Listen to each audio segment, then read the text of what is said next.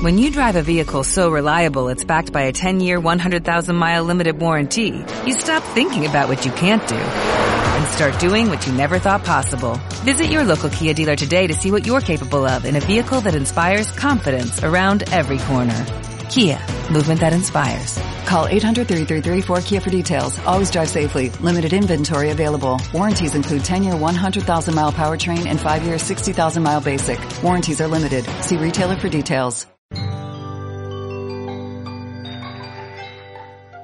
Agradecer esta invitación. Quiero decir que estoy muy contento de estar en Explora, que me parece una institución extraordinaria con una capacidad de trabajo y una calidad que realmente es algo que debe destacarse. Eh, la conferencia, a tratar de hacerla un poco rápido porque hemos perdido un poco de tiempo entre por el trancón que no me dejó llegar a tiempo suficiente para armar totalmente las imágenes. Hay que hacer estas conferencias de plantas con laminitas. Eh, en, en, voy a tratar de hacerla un poco rápido y no voy a demorarme más. Eh, las, la historia de la naturaleza americana es primero una historia de aislamiento realmente durante centenares de miles de años América y los demás continentes se movieron por separado. Y las plantas de ambos continentes y los animales tendían a ser, en lo general, en lo, eh, lo más general, distintos. Eh, incluso, pues, los hombres americanos no tenían ninguna clase de contacto por más de 12 o 15 mil años con los del continente europeo. Todo su mm, equipamiento genético, todo su eh, era, era diferente. De todas maneras, hay un fenómeno que lleva cinco siglos y es el hecho de esa primera gran globalización biológica que fue el descubrimiento de América. El descubrimiento de América rompió la separación que había entre los continentes y permitió una aceleradísima eh, movilización, un movimiento rapidísimo de especies y plantas en las dos direcciones.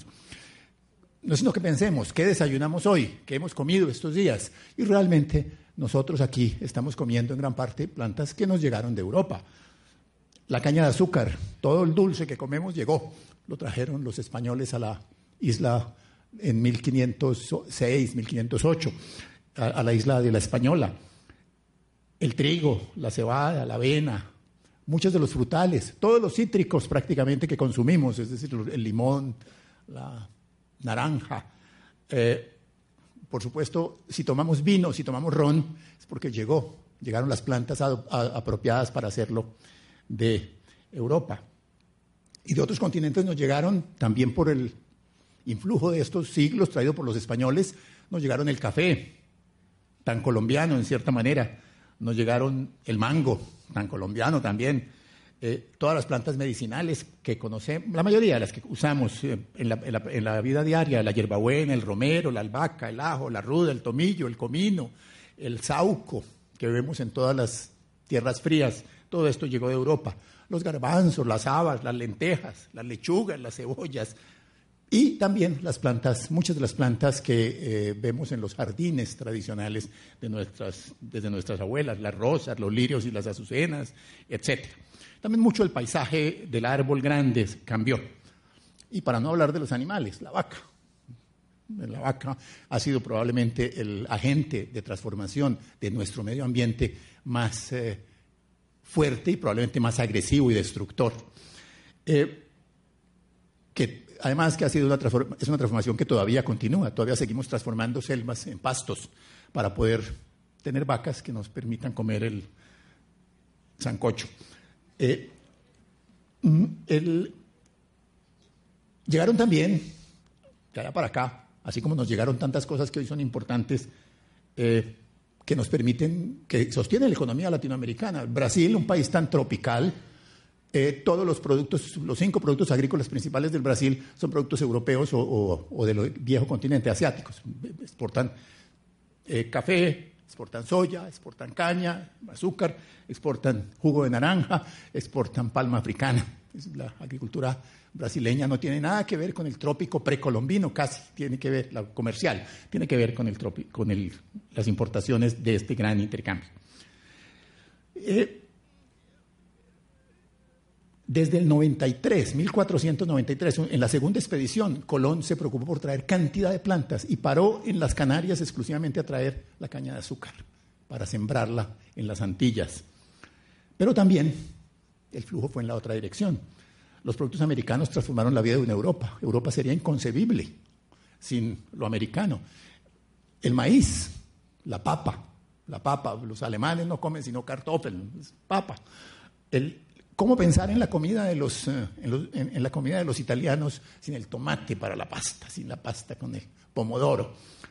Eh, y por supuesto, en el siglo XVIII nuestros eh, especialistas locales, el padre Antonio Julián decía, tenemos que exportarle a Europa una planta que, que hará la felicidad de Europa, que será ideal para que esa gente tan dedicada a los estudios pueda tener fuerza y vigor, la coca.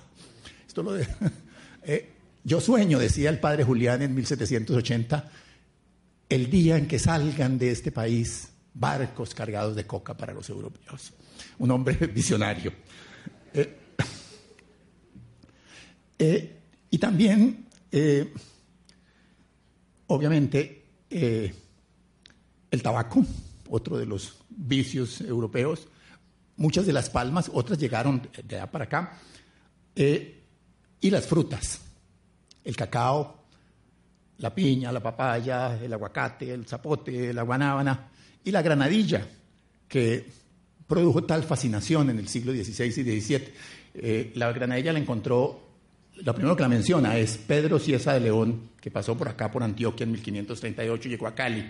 Y en Cali habló de ella, que se la vio a los indios y dice que se podía chupar una fruta parecida a la granada, le dio un nombre español, eh, que se llamaba marac maracón, algo así se llamaba entre los eh, indios de los Estados Unidos, y hoy hablamos del maracuyá, que es hermano de esta, y eh, fascinó a los, españoles, a los europeos porque en 1580 algún escritor dijo, mire, tiene los clavos de la pasión de Cristo. Y hay unos dibujos extraordinarios de 1609 1610 donde se ve cómo los... Eh, la, planta ha sido convertida en una representación de la pasión. Tiene la columna de la pasión, tiene eh, la corola se convierte en la corona de espinas y eh, los eh, estambres y pistilos en los clavos de la pasión. Esto, por supuesto, necesitaba mucha credulidad, pero como decía el padre Acosta, mexicano del siglo XVI, siempre se puede poner un poco de fe para creer que esto ha sido un milagro, esta flor, la flor de la pasión que ahora nos hablan de que Colombia es pasión. Colombia era el país de la flor de la pasión desde 1539. Eh, estos intercambios, pues, comenzaron hace 500 años y han seguido durante todos estos 500 años y han transformado la naturaleza de una manera dramática. Eh, de una manera que hoy mucho más conscientes, probablemente nos habríamos opuesto, como habríamos dicho, ¿cómo vamos a traer productos exóticos, el café, cómo va a alterar el paisaje de este país, cómo va a traer los pastos que transformaron este país? Pero ya estamos ahí, tenemos que mantener una biodiversidad que en cierta manera es una biodiversidad compleja, que incluye lo que llegó de otras partes y lo que había aquí en 1500. No podemos hablar de nada que sea realmente nativo, en, un sentido histórico, porque todo ha, llegado en algún momento y mucho de lo que llegó en los últimos 50, 100, 200 años ya lo sentimos como completamente propio. Nos hemos apropiado plenamente de eso. Lo que tenemos que ver es cómo se combina de una manera en la que ahora que tenemos mucho más conciencia del impacto de las acciones de los hombres, resulte menos dañino. De todas maneras, todo el periodo colonial hay esa fascinación por las plantas y los, eh, en el siglo XVIII esa fascinación incluye, obviamente, una gran planta que es la quina, porque la quina le sirve a los europeos para curar la enfermedad que ellos, ellos trajeron. Nos trajeron la malaria europea, pero aquí les, por lo menos América pudo darles en compensación la quina que sirvió para curarla.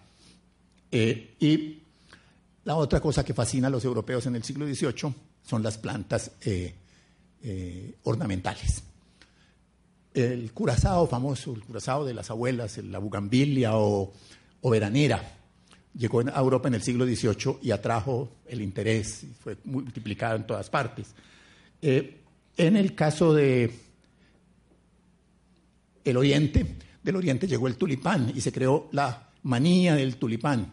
Las eh, gentes europeas invertían sumas fabulosas para tener tulipanes y los adaptaron hasta el momento en que hoy identificamos el tulipán no con el Asia, sino esencialmente con Holanda. Eh, y el interés por estas plantas llevó a un proyecto político de tener eh, una investigación amplia de lo que había acá. Hubo expediciones, se mandaron expediciones a todas partes, a la Nueva Granada, al Perú, a Chile, a México, a todo el mundo, para encontrar nuevas plantas, confiando en el siglo XVIII que serían plantas muy útiles y además algunas que serían muy bellas. En la Nueva Granada, Mutis hizo su expedición eh, y recogió muchísimas eh, plantas, como veremos ahora, y otras expediciones como la de eh, Jorge Juan y Antonio de Ulloa, hizo descripciones de muchas plantas. Aquí, por ejemplo, tenemos una en que aparece el manzanillo, que era el que si uno se dormía debajo de él tenía efectos nocivos. Hay el plátano, que también es, es traído, no tampoco era americano. Aparecen las guayabas, que son americanas, el zapote americano, eh, la guanábana, las piñas, que, fascinaron también a los europeos, etcétera. La, palma del coco, que era, existía en ambos lados, esa era una de las pocas especies que, probablemente porque el coco podía, se lo podían llevar las corrientes marinas eh, durante eh, dos o tres mil kilómetros y florecía y volvía a, nacer en el otro lado. Era una, planta común. Y en esas expediciones se llevaron mucha planta curiosa. Voy a mencionar simplemente por lo, extraño y lo paradójico. Eh, la expedición de Jorge Juan y, perdón, la expedición de Ruiz y Pavón se llevó una plantica eh, americana muy modesta y humilde, que es la huasca. Y la puso en el Jardín Botánico de Madrid. Y en el Jardín Botánico de Madrid alguien la bueno, simplemente la facilidad de reproducirse se regó por Europa. Y hoy, si ustedes caminan por Europa y miran las plantas, van a descubrir que la huasca es más fácil de encontrarla en las calles de Berlín que en Bogotá. Todas las calles de Berlín, todos los jardines de, eh, los senderos de Berlín están llenos de huasca. Los colombianos le escriben a los familiares aquí diciendo que por favor mándenos un poquito de huasca para hacer el ajiaco, sobre todo los bogotanos, pero es porque no miran lo que está en el suelo, está lleno de huasca toda Europa. Eh, hay, hay un programa de la Comunidad Económica Europea para erradicar no a los inmigrantes colombianos, sino a la planta inmigrante, la huasca, y para hacerlo eh, lo están haciendo muy eh, justicia poética, están utilizando el glifosato para acabar con la huasca en Europa. el otro que vino a América fue Humboldt. Humboldt es particularmente eh, interesante, es un gran investigador.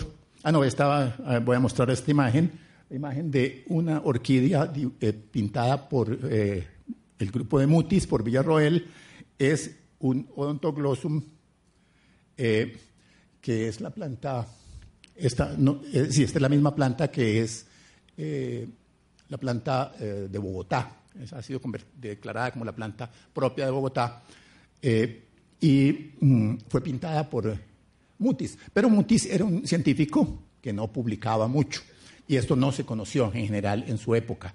Esta planta fue redescubierta, como muchas de las plantas que, pintó Mutis después, porque nadie conocía eso, y después aparecieron, después de 1860 o 70, aparecieron imágenes de plantas que ya tenían el nombre de los científicos de 1830, de 1840, o de Humboldt, o de Linden, etc.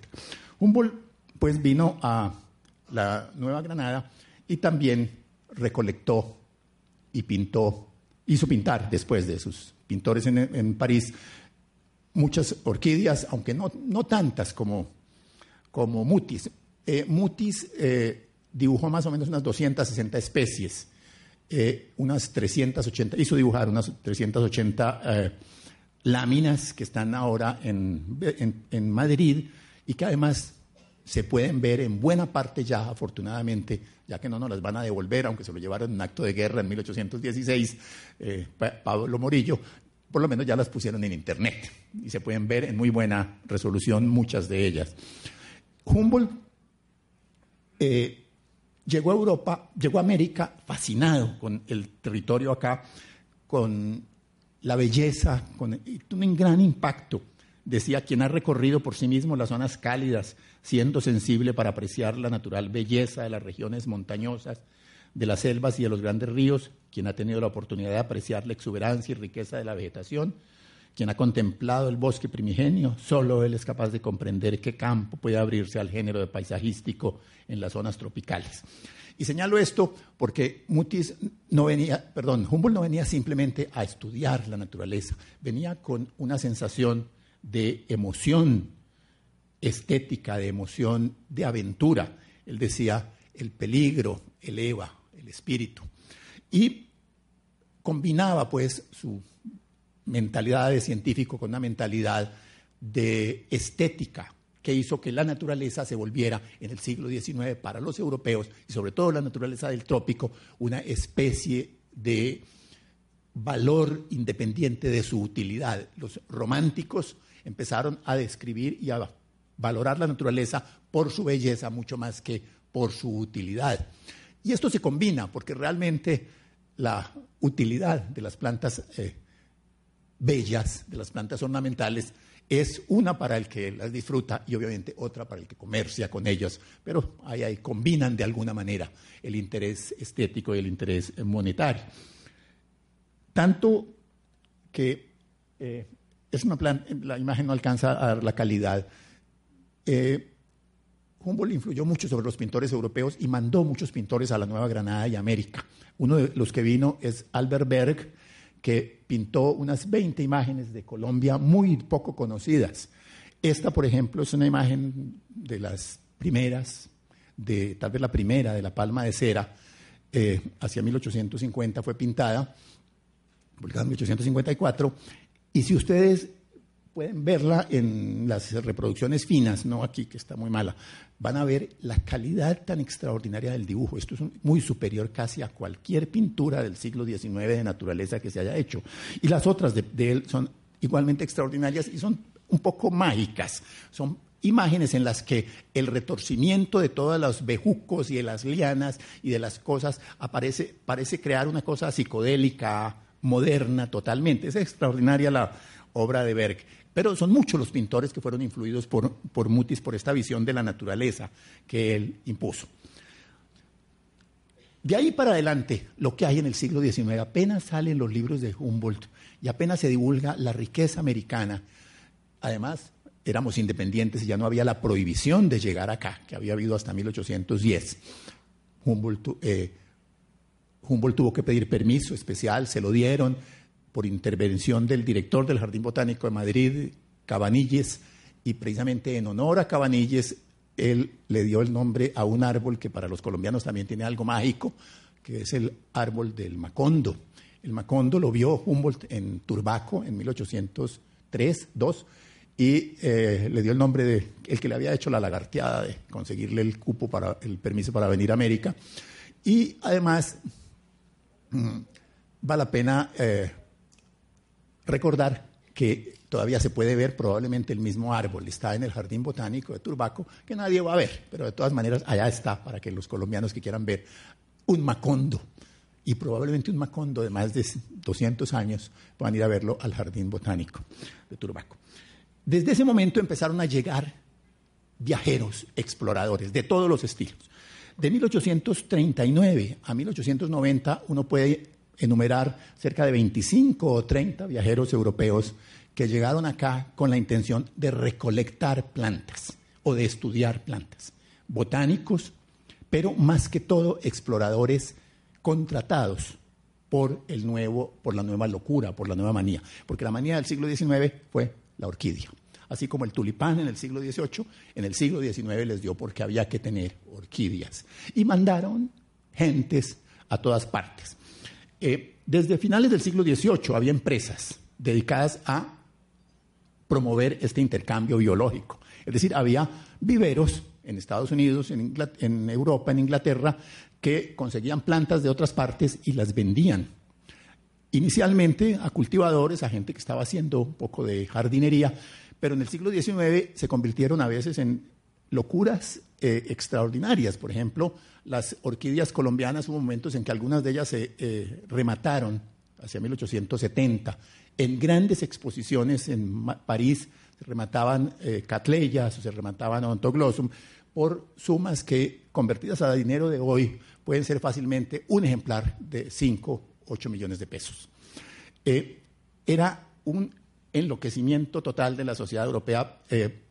Nadie se podía casar, por ejemplo, sin una gran orquídea. Y el que lea las novelas de Proust va a ver cómo allí la orquídea es el símbolo, en cierta manera, del enamoramiento, del amor entre eh, la gente, entre Madame Verdurin y el señor Swann, en la obra de Proust. El primero que vino, que menciono, es Joseph Barszewicz Ritter von Rawitz, un polaco al que lo mandó una empresa a Colombia. Tal vez no fue el primero, pero llegó en los años 40 y descubrió la gran catleya. Esta catleya Barszewski o catleya gigas es probable que esté entre las de eh, Mutis. Yo no he alcanzado a localizarla, pero eh, porque no todo está publicado, pero es probable que Mutis también la haya pintado, aunque Mutis pintó 260 especies y la eh, obviamente pintaban las más llamativas, las más bonitas, y por eso es muy probable que esta esté. Eh, pero realmente era una cantidad muy pequeñita de lo que había en Colombia. Seguramente ustedes saben cuántas especies más o menos se supone que hay de orquídeas en Colombia, más de 4.000 especies diferentes. Él la mandó a, su empresa, porque este venía enviado por una firma de estas de jardinería, por una, un vivero, eh, y recogió varios miles de Catleyas y en el Magdalena le pasó lo que le pasó a tanta gente eh, de los que venían aquí con las expediciones. Se le hundió el cargamento en un rápido del Magdalena. Recogió algo, logró sacarlo que estaba húmedo, lo mandó de todas maneras, pero le llegaron todas podridas.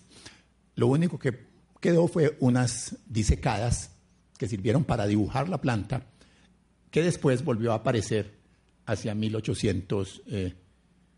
60 la encontró otra vez otra persona y finalmente fue publicada en el 1800 en un, en un periódico, porque estas empresas eran empresas absolutamente monstruosas. Si ustedes piensan en la cantidad de gente que, de compradores, entienden que sacaran, por ejemplo, catálogos impresos mensuales en París, en siete, ocho sitios de Holanda, en Estados Unidos, catálogos impresos de las nuevas orquídeas salían cada mes en cada una de estas empresas, de 15, 20 páginas, eh, que se repartían por toda Europa y que preparaban el ambiente para las exposiciones en las cuales iban a, rematar las piezas más extraordinarias. Eh, después vino otro que se llamaba Hartweg, que vino en 1841 eh, y descubrió un odontoglossum. Este no es el mismo, eh, él descubrió uno que se llamó el odontoglossum crispum, en Pacho, en Billet, eh, cerca a Bogotá. Mandó un cargamento de ejemplares, pero también pasó lo mismo, porque piensen ustedes que el viaje era cinco, seis, siete semanas desde el Atlántico, desde Cartagena hasta Europa, había que mandar las plantas vivas, había que mantenerlas relativamente húmedas para que sobrevivieran y además en Europa no sabían o no, no tenían la información, no les mandaban la información suficientemente clara y cuando llegaban vivas generalmente lo que hacían era ponerla en lo que se hacía en Europa cuando llegaba algo del trópico, ponerlo en medio del vapor de un vivero bien tibio a 27, 30 grados. Y resulta que la mayoría de estas orquídeas colombianas de la primera fase las recolectaron a 2.000 metros, a 2.200, a 2.300 metros y todas se morían. Fue más o menos hacia 1850 cuando descubrieron, cuando alguien pasó la información, alguno de estos viajeros dijo, pero por Dios, bájenle la temperatura y empezaron a enfriar los viveros y empezaron a multiplicarse las plantas. El este ontoglossum, que es parecido, ustedes recuerdan el que mostramos al comienzo, al de Bogotá, de la planta bogotana, había uno que era el ontoglossum crispum, ese fue el más famoso del siglo XIX. Eh, aquí vinieron más de 8 o 10 personas exclusivamente buscando ontoglossum crispum y mandaron centenares de miles de ejemplares. Eh, y ahora veremos cómo las mandaba. Eh, el, por ejemplo, en 1878 una casa, William Bull, de Londres, anunció que le había llegado un cargamento de dos millones de orquídeas. Piensen lo que es recoger dos millones de orquídeas. Y piensen sobre todo si recordamos que la mayoría de la recolección se hacía por un sistema en el que, según decía un viajero, los nativos no se suben a los árboles, hay que tumbar el árbol. En general se calculaba que por cada cinco orquídeas se tumbaba un árbol. Esos dos millones de orquídeas pueden haber representado 300 o 400 mil árboles destruidos en el trópico, probablemente muchos de ellos, en, la mayoría en Colombia. Eh, y hay descripciones extraordinarias de esto, de cómo se contrataba a un grupo de 40, 50, 100 peones en Pacho para coger ontoglossum y tumbaban sistemáticamente un trozo, iban arrasando para poder enviar las orquídeas a Europa. Hay otros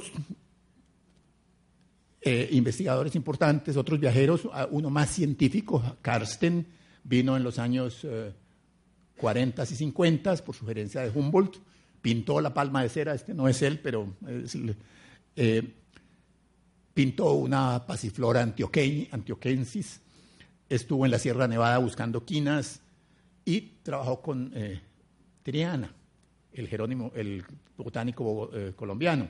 Y le pasó lo que le pasaba a tantos de estos viajeros. También después de recoger miles de especies en Túquerres, las llevó a Tumaco y en Tumaco, como ocurre también con cierta frecuencia en Tumaco, hubo un incendio y se le perdieron todas sus plantas.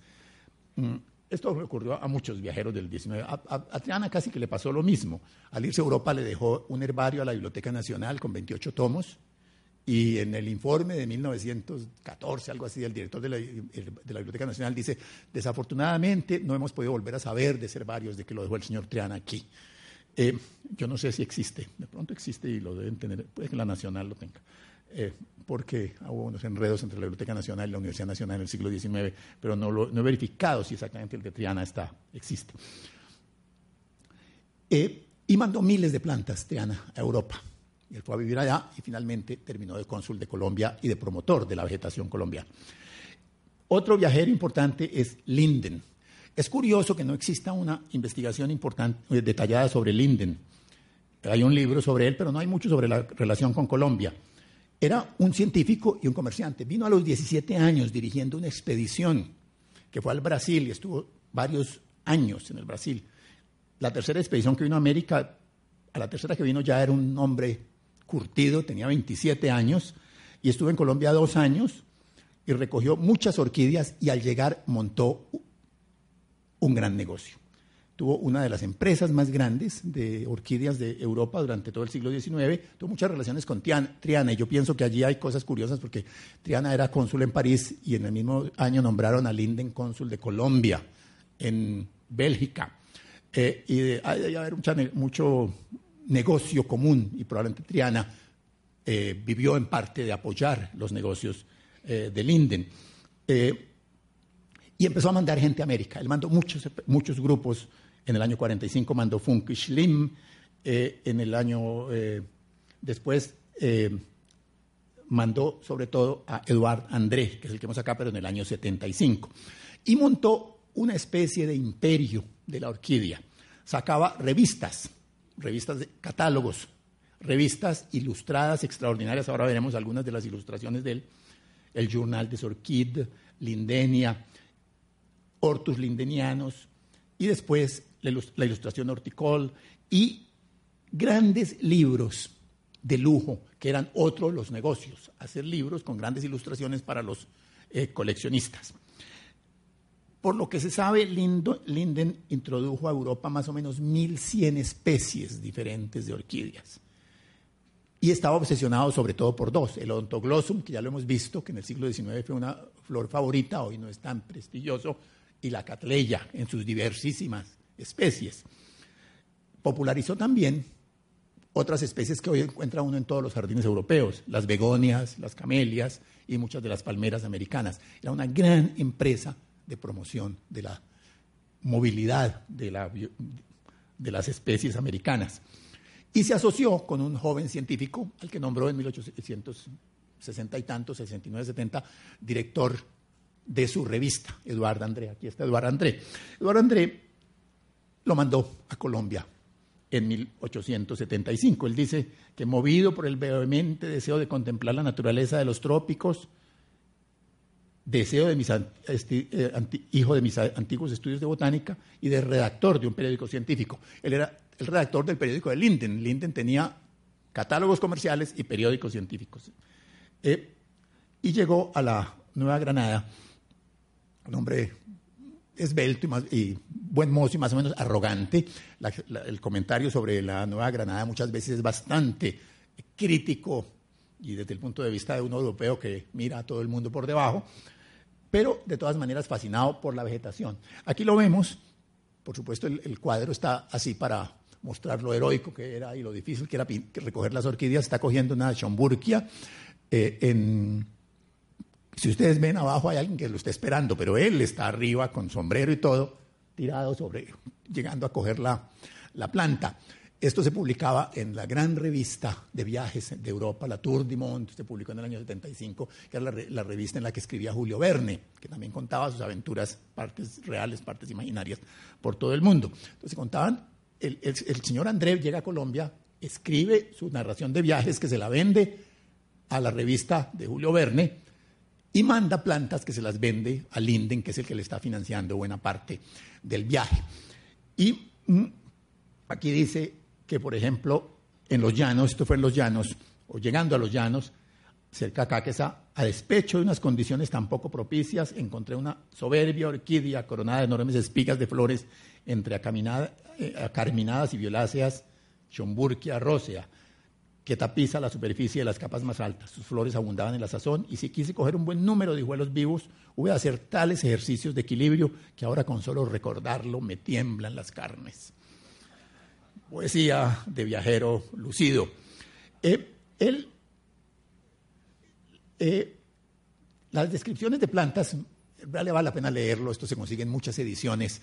Eh, las descripciones de plantas incluyen una variedad bastante grande y me voy a limitar a eso por tiempo encontró la, menciona por ejemplo la datura, las distintas variedades de borrachero, que ya se habían llevado a Europa. El borrachero es hoy una de las plantas más frecuentes de los jardines europeos, eh, la burundanga, eh, y el origen de la burundanga. Y él eh, lo describe. Describió también el Osodostoglossum crispum, el famoso que estaban buscando, las begonias, como esta begonia magnífica, y como ustedes ven, estas begonias Linden dejó su marca científica, casi una centenares o miles de especies tienen el nombre de él como el nombre del clasificador, del botánico que lo clasifica.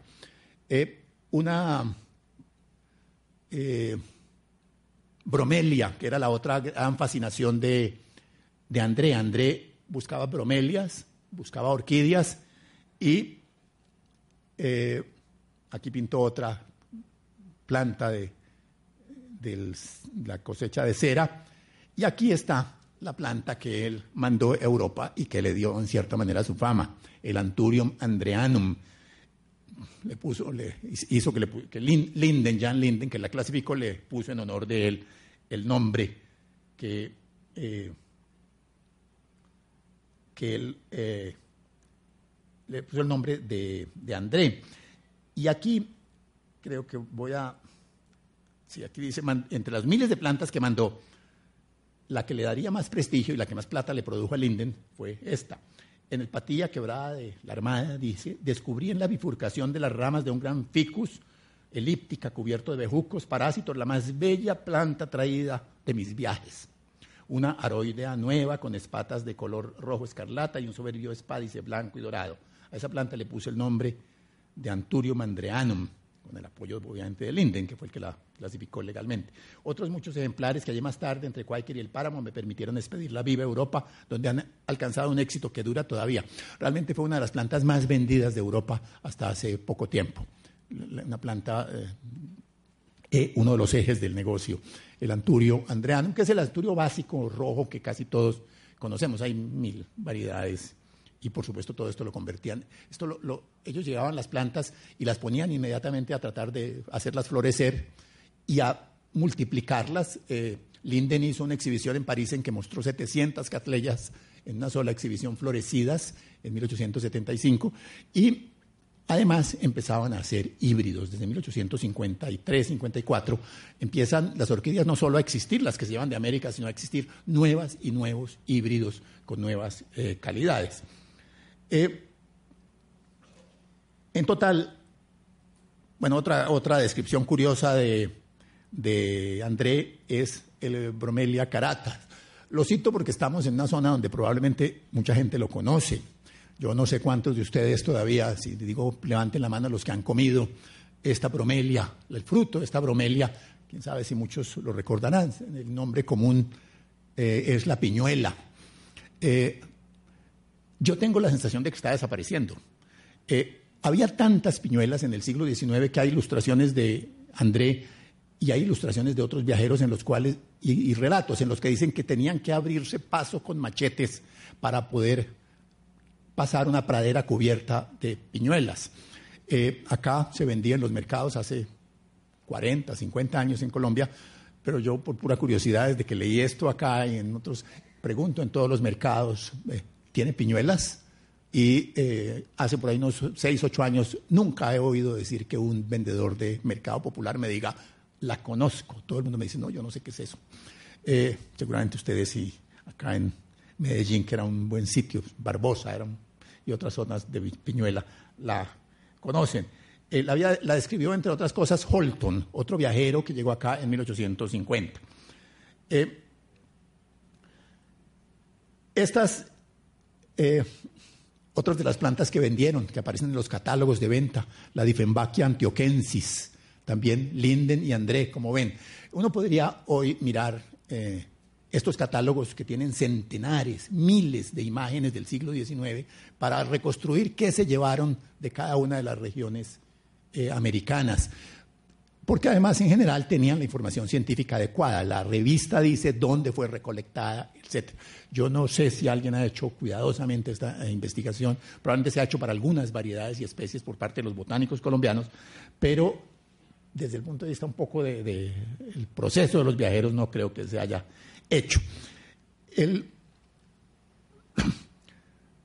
Hubo también otros que llegaron acá, por ejemplo, yo no sé si alguien ha, hecho algún estudio, yo traté de localizar información sobre él, no lo he encontrado, sobre Patin, o Pétin, Patin creo que debe ser francés, que vino a Antioquia a recolectar plantas hacia 1873 y que yo sepa no, no he encontrado ninguna referencia a él.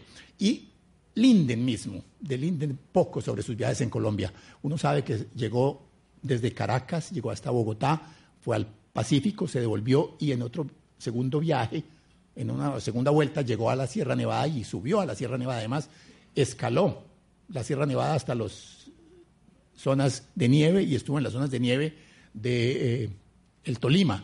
Eran viajeros absolutamente aventureros.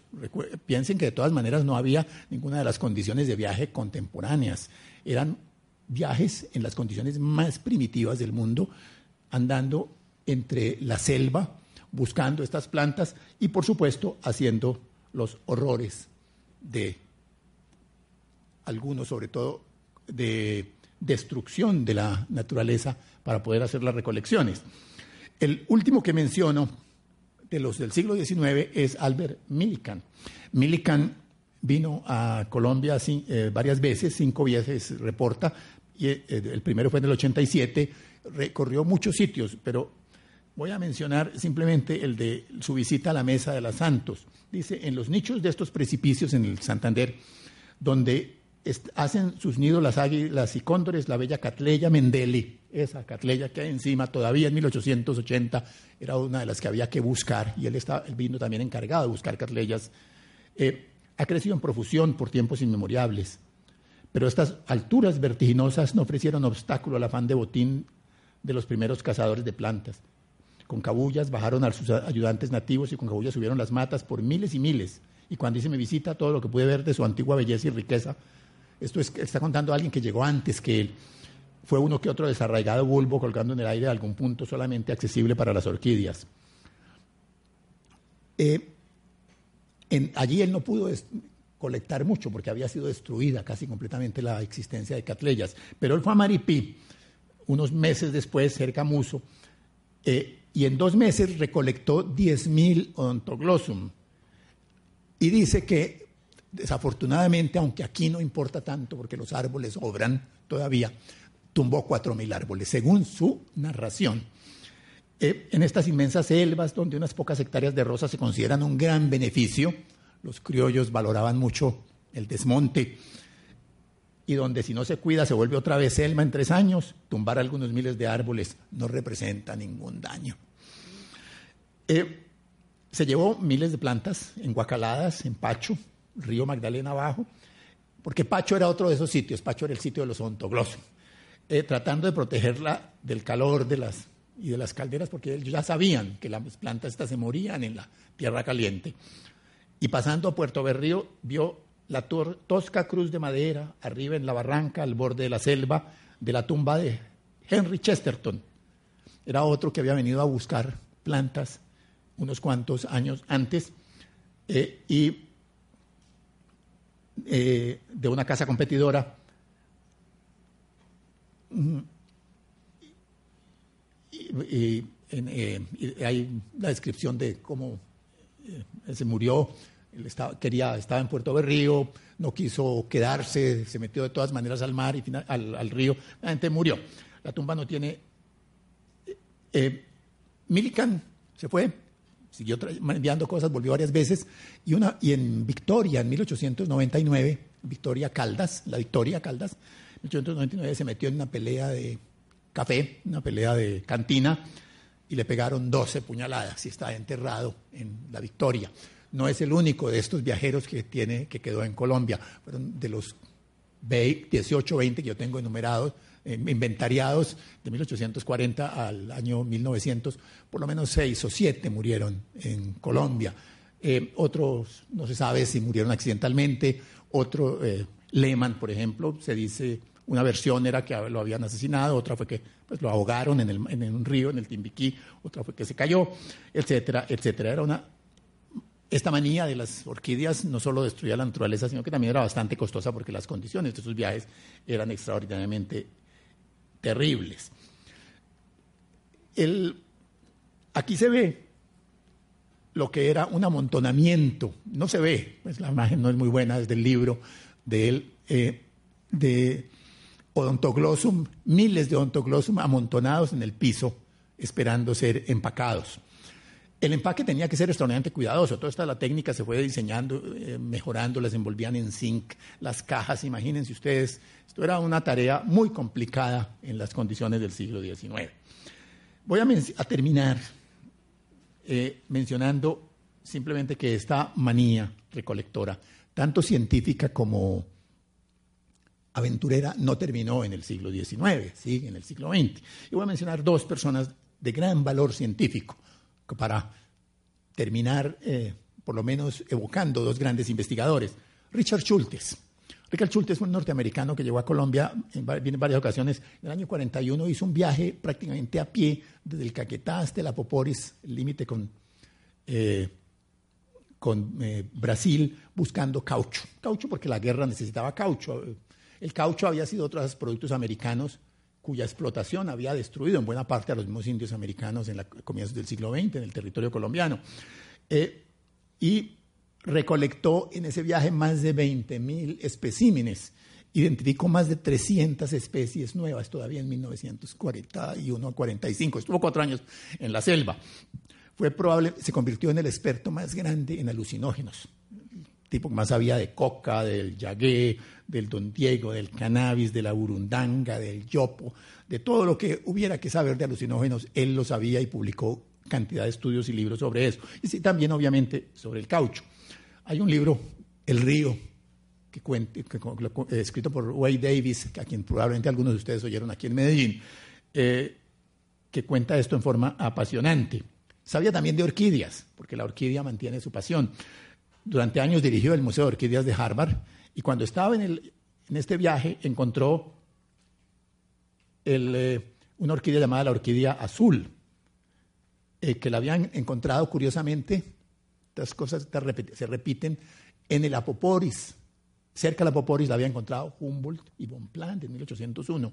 150 años la habían visto por primera vez y la habían descrito al llegar al Caciquiare. Eh, y nadie más la había vuelto a ver hasta 1850 y pico, cuando la vio el gran maestro intelectual de Schultes que llamaba Spruce, que fue, Spruce, que fue un, eh, un viajero que estuvo en el, en Brasil y subió hasta por el río Negro. Y en 1939 la vio otra persona que era amigo de Schultes, un español, cuatro casas, que había vivido aquí en Colombia, en Palmira. Eh, y la, la, versión de Schulte, de, perdón, de Spruce había sido publicada en 1916 y Schulte la había visto y estaba fascinado con ella. Y la, la cuarta mención de haber encontrado esta orquídea se la tropezó él en el Casiquiari, en el mismo sitio prácticamente donde la había visto Humboldt. Eh, eh, siguió estudiando todas estas cosas, fue el director del programa de coca de los Estados Unidos cuando no les interesaba perseguir la coca, sino averiguar cómo era la coca.